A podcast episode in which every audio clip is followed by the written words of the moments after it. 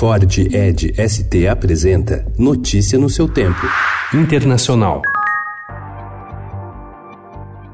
Desafiando a ameaça de sanções dos Estados Unidos, a Turquia começou a receber ontem o primeiro carregamento do sofisticado sistema de mísseis que comprou da Rússia, em um passo importante para testar a posição do país dentro da OTAN, ampliando a velha rivalidade entre russos e americanos. A chegada do equipamento coloca a tecnologia russa dentro do território de um dos mais antigos membros da Aliança Atlântica, algo visto por analistas como parte de uma estratégia do presidente russo Vladimir Putin para criar divisões na OTAN.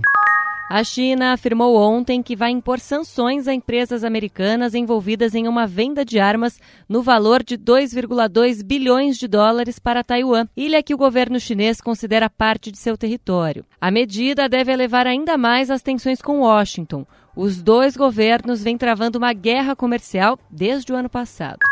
So I called the president this morning. O secretário do Trabalho dos Estados Unidos, Alexander Acosta, renunciou ao cargo ontem em meio a críticas sobre sua conduta como promotor em um caso de abuso de menores envolvendo o milionário Jeffrey Epstein em 2008.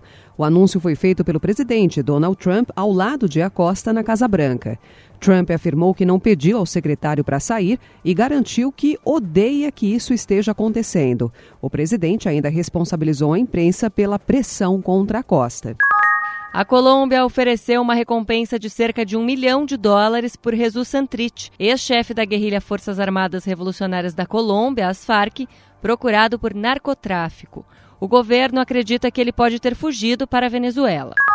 Ao menos 10 pessoas morreram ontem em um ataque com carro-bomba lançado por militantes do grupo extremista islâmico Al-Shabaab contra um hotel na cidade portuária de Kismayo, no sul da Somália.